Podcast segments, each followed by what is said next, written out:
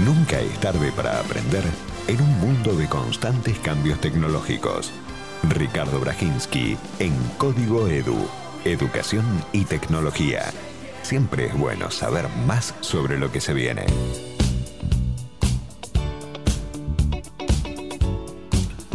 ¿Cómo te va, Ricardo? Bienvenido, ¿qué decís? ¿Qué tal, Diego? ¿Cómo va?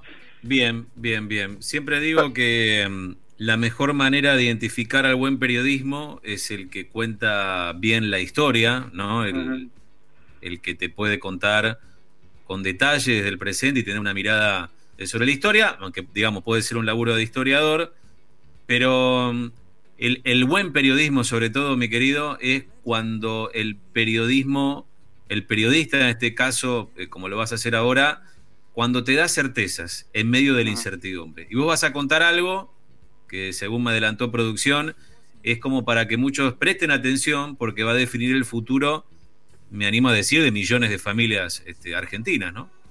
Totalmente, porque bueno, estuve mm, ayer hablando con fuentes del Ministerio de Educación, eh, muy, muy cercanas a lo más alto del Ministerio de Educación, eh, viendo un poquito cómo ya están delineando la vuelta a clase, ¿no? Porque ya avanza muy firme la idea de retomar las clases, de regresar a las clases presenciales, ¿no? Estamos hablando. Eh, el viernes va a haber una reunión del Consejo Federal de Educación, que es el, consejo que reúne eh, a todos los ministros de Educación de las distintas provincias, donde se va a terminar de delinear todo, pero ya todo está muy avanzado, porque es que llegan a la reunión básicamente para terminar de lo último y terminar de firmar eh, los acuerdos, ¿no? Lo que ya acordaron son dos cosas más importantes que vamos a ir desgranando. Por una parte, que no va a haber eh, notas, calificaciones numéricas, ningún tipo de nota numéricas o lo que sea, eh, que acrediten los conocimientos durante el periodo donde no haya presencialidad en el colegio, ¿no? Ahí no va a haber nota para ninguna escuela del país, porque esto lo había sido primero determinado por Córdoba, después se sumó la ciudad de Buenos Aires, eh, otra provincia, Mendoza, pero ahora se, se va a determinar que ninguna escuela del país de ningún nivel, ni primario, secundario, ni siquiera nivel inicial, que tiene que ver con promociones de los más chiquitos, y de ningún tipo de escuela, ni pública ni privada, ¿no? Eh, ninguna escuela va a poner notas eh, en este en este periodo en el que los chicos no están yendo a la escuela en forma presencial, por una parte, y la otra parte es cómo va a ser el retorno eh, que sería a partir de agosto, ¿no? Esta, esta es la idea después de las vacaciones de invierno. Con respecto a las notas, la idea es que haya, eh, en vez de una nota, una, lo que yo llamo una evaluación formativa, que en realidad es algo así como que los docentes vayan registrando los aprendizajes, los avances que tuvieron los alumnos durante este periodo, cómo, cómo anduvo la, la, situación de la educación a distancia, con la idea de que la evaluación sirva para eh, conocer qué pasó en estos meses, qué está pasando en estos meses en realidad, y a partir de eso, bueno, que, que, esto sirva además para... Eh, para que sirva para algo, digamos, ¿no? Para en el futuro poder usarlo, para, para para que sea una forma de, que toda esta, experiencia que de golpe tuvimos que hacer todos eh, tenga algún eh, canal de evaluativo y eso sirva eh, para avanzar. ahora, todo lo que tiene que ver con las promociones de grado, de año, todo esto que tanto preocupa a la gente, acá lo que se va a hacer es lo siguiente, se va a apelar a una resolución que, que se salió en el año 2012 del Ministerio de Educación, que fue la resolución 174, que fue un poquito, había, había generado eh, alguna polémica en ese momento. Eh, eh, en principio habían generado, se había a partir de, esta resolución, una unidad pedagógica entre primero y segundo grado, con la idea de que ningún chico de primer grado o segundo grado puede repetir, esto ya está en funciones en las escuelas, eh, porque se entiende que los chicos ese ese periodo es en el, que tiene, están aprendiendo la alfabetización eh, y que a algunos chicos le, cuesta un poquito más y que hacerlos repetir en primer grado eh, termina siendo con, contraproducente porque capaz con un poquitito más en marzo del, segundo grado lo, alcanza y no tiene sentido hacerlo repetir con que llegue al fin de segundo grado a fin de segundo grado sí o sí tiene que llegar con la alfabetización, ¿no? Con eh, poder leer y escribir eh, mínimamente, ¿no? Bueno, esto se va a pasar a tercer grado, ¿no? La unidad pedagógica está a tercer grado Y por otra parte, a raíz de esta resolución, se hablaba de lo que es la promoción acompañada. Esto es la posibilidad de que los chicos puedan pasar de grado o de año debiendo contenido del curso anterior, más allá de lo que establecen los reglamentos. Si son dos materias, pueden pasar igualmente. Eh, y que bueno, que eso se tiene que compensar en el año siguiente, ¿no? concretamente lo que dice la resolución es, se entiende por promoción acompañada la que permite promocionar un estudiante de un grado o año al subsiguiente siempre y cuando el transcurso del mismo pueda garantizársele el logro de aprendizajes no acreditados en el año anterior. Es algo así como que, bueno, podríamos decir que van a pasar todos los chicos, eh, pero un poquito eh, depende de la...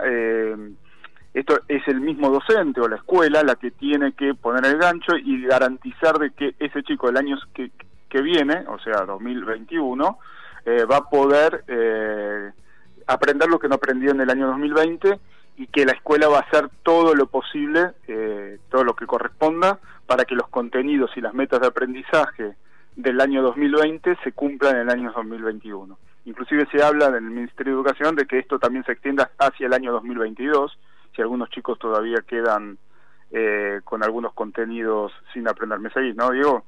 Sí, sí, sí, perfecto. Eh, entonces, bueno, esto es lo que siempre habló el ministro Trota cuando hablaba de esto de articular los años, está tomando forma, eh, va a terminar de tener todo un marco normativo el viernes, cuando se junte el Consejo Federal Educativo, pero según me adelantaron, esto van a apelar a esta resolución que ya está vigente, que es la 174 del 2012, cualquiera que quiera leerla la puede googlear y la, tiene ahí. Eh, o sea, esto es un poquito cómo se va a flexibilizar, digamos, todo lo que tiene que ver con la acreditación de conocimiento y todo, teniendo en cuenta básicamente que hay muchos, muchos, muchos chicos argentinos que no están aprendiendo prácticamente nada en estos días, por distintas circunstancias, ¿no? Tanto sea por... Eh, eh, porque no tienen conectividad, acceso, porque no tienen una, un, adecuado entorno familiar que le permita eh, avanzar en los aprendizajes.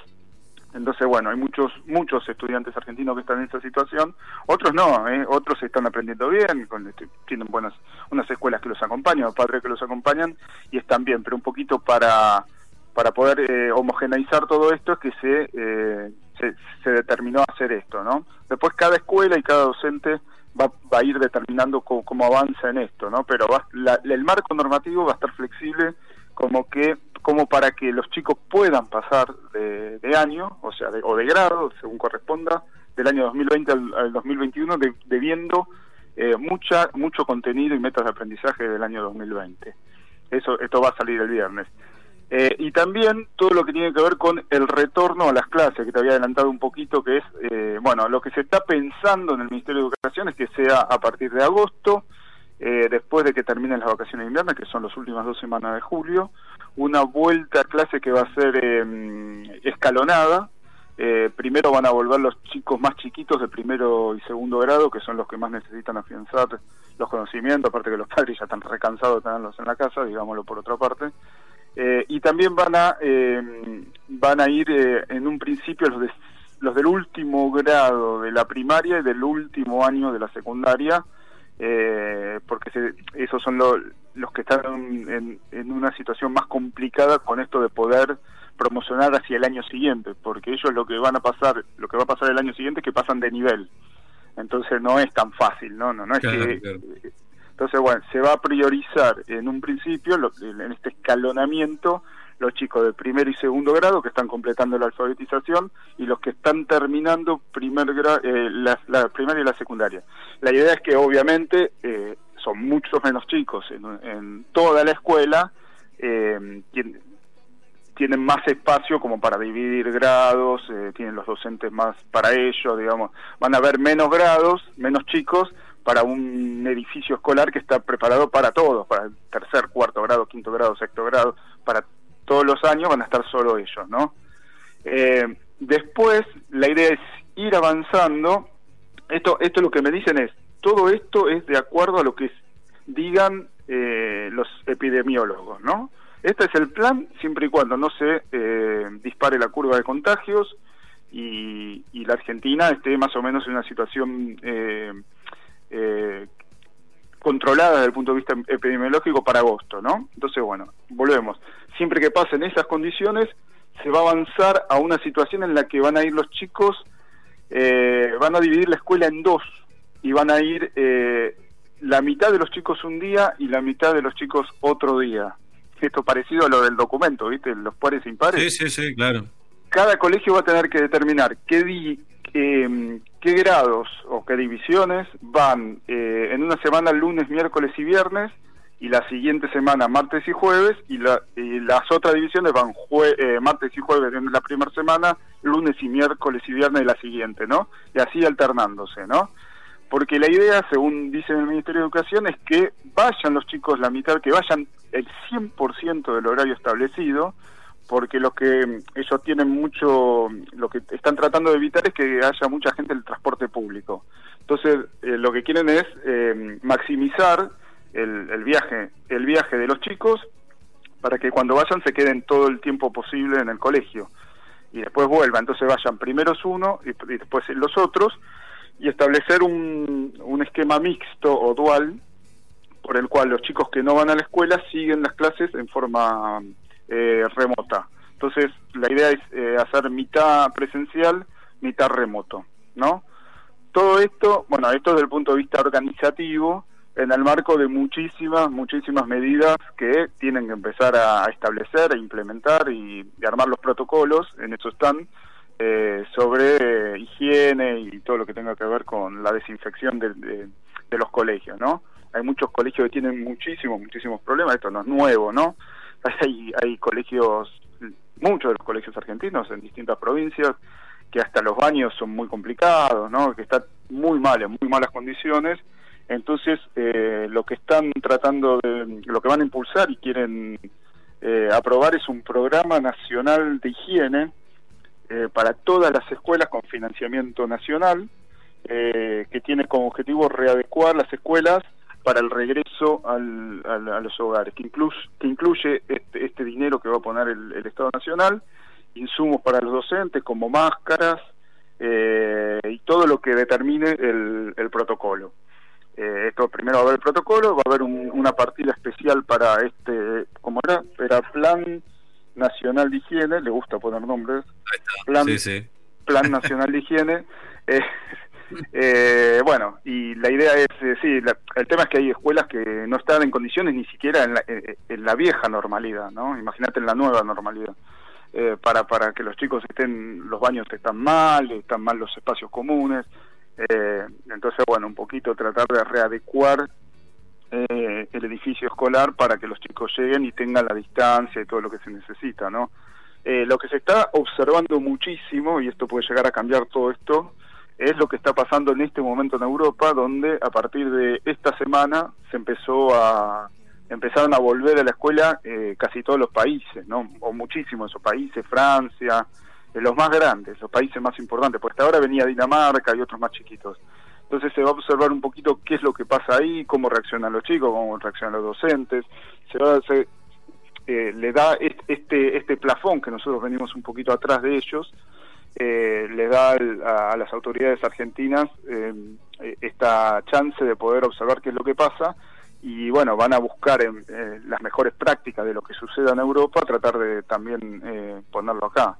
Hay un equipo especial del Ministerio de Educación que está dirigido por Diego Golombek, que es un conocido biólogo y divulgador científico, que también es funcionario actualmente, que, que está que está liderando todo esto y está observando mucho todo lo que pasa para dar las recomendaciones y ver en función de, todo lo que pasa qué es lo que se puede hacer en la Argentina. Hay países, por ejemplo, que, bueno, cuando llegan todos los chicos le toman la temperatura, chico por chico, los desinfectan con alguno de estos sistemas nuevos que hay, que, que, ¿no? que te tiran como un vapor, no sé bien qué es, a cada uno de los chicos. Bueno, hay que ver cada uno hay algunos países que hasta les hacen eh, hisopados a los chicos cada tanto para ver cómo, cómo viene epidemiológicamente el tema del COVID. Todo esto es presupuesto, por eso hay que ver cómo se adapta la Argentina, todo esto. Eh, pero bueno, eso es lo que se está observando para volver eh, desde eh, agosto en el mejor de los casos, según dice el Ministerio. En el mejor de los casos se volvería, y de la manera que te estoy diciendo, en agosto. En agosto. O sea, nunca antes nunca antes. Mm, en el mejor de los casos es agosto, es lo que están planteando y si todo viene bien y como están manejando todo y están pensando todo, eh, volvería en agosto, agosto, septiembre, ¿no? Cualquiera que nos esté escuchando que tenga hijos le, le va a tocar o en agosto o en septiembre ir volviendo en forma escalonada en el mejor de los casos. Esa es un poquito la idea. está bien, digamos, es, esto despeja dudas, eh, uno también reformula lo, poco que puede reformular por ahora en cuarentena. Y sobre todo la cabeza, ¿no? Como hay que ir acumulándola, la de los padres, pero también la de los chicos, que no se genere una expectativa que se puede volver en el corto plazo, ¿no? Es importante eso, ¿no? ¿Viste? Cuando uno sabe, eh, es como cuando uno se toma un viaje y sabe que dura ocho horas, ¿no? Se prepara la cabeza para ocho horas, para... Claro, obvio, obvio, Es lo mismo en esto, ¿no? Yo, yo por eso digo, eh, eh, en general, y no solamente por este tema, ¿no? Cuando uno transita un momento así, lo más importante es tener la mayor cantidad de certezas posibles. Y a veces la certeza no es una buena noticia. Claro pero, pero, pero está bueno, por eso, cuando uno va andando en la profesión y, uno lo va aprendiendo, y a mí me pasó en las distintas etapas, ¿no? Digo, este, uno va dándose cuenta que el trabajo que hace tiene que ser un, trabajo para, para, certezas, para un sí o para un no. ¿Qué es lo que le puede pasar, por ejemplo, y, le pasa especialmente a nosotros los periodistas, pero sobre todo a los productores? ¿Viste? Cuando están persiguiendo a alguien o, a nosotros mismos cuando buscamos a alguien para una nota, eh, terminamos diciéndole, bueno, decime que no, por lo menos. yo estoy justo ahora detrás No me dejes en el limbo, decime que no, que no me voy a enojar, al contrario, ahorro tiempo. Eh, eso es muy de los periodistas, ¿no? Pero digo, eh, yo creo que en este momento a la gente en general también hay que darle certeza. Esto no va a poder ser hasta tal fecha. Bueno, ya está, digo, conviviremos con con esa realidad, no, no, no, nos va a quedar otra, no la podemos cambiar.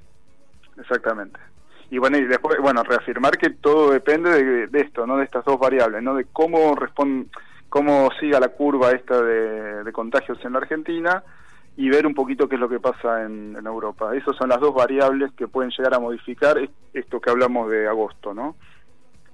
Lo que lo que no va a variar y, esto por eso empecé con eso es el tema de las calificaciones porque eso ya está decidido que, van a ir que van a ir así ese esquema, ¿no? Bueno, porque más allá de que vuelvan en agosto o vuelvan después, eh, lo que está ahí decidido es que mientras la escuela sea remota no se toma nota. O sea que no se sabe, eso depende de cuándo sea. Pero mm, el otro, bueno, lo que dicen es eso, es eh, la idea es volver en agosto, pero estamos ahí, antes a ver qué pasa con con los contagios y qué pasa en Europa también, ¿no? ¿Qué, pasa en esos países? Esto empezó ahora, así que bueno, se va a ver. Se va a ver. Ricardo, te dejo un abrazo, gracias. ¿eh? Eh, no, la última, hay algunas imágenes de Francia que están circulando ahora por las redes que son increíbles, porque ves a los chiquitos todos distanciados, ¿no? Da una tristeza, ¿no? Sí, sí, los ponen en el patio con, con dónde tiene que estar parado cada uno, entonces no pueden jugar entre ellos, es una cosa media triste. Bueno, es muy duro, es muy duro, pero bueno, es, por eso te digo, es, es el tiempo que nos tocó vivir y, y, cambiarlo es difícil, los chicos, es cierto, tienen un gran poder de adaptación, pero también lo sufren y, y eso se nota también, ¿no? Dale, un gran abrazo, Ricardo, gracias. Igualmente, abrazo. Seguimos la semana que viene. Ricardo Brajinski en su código Edu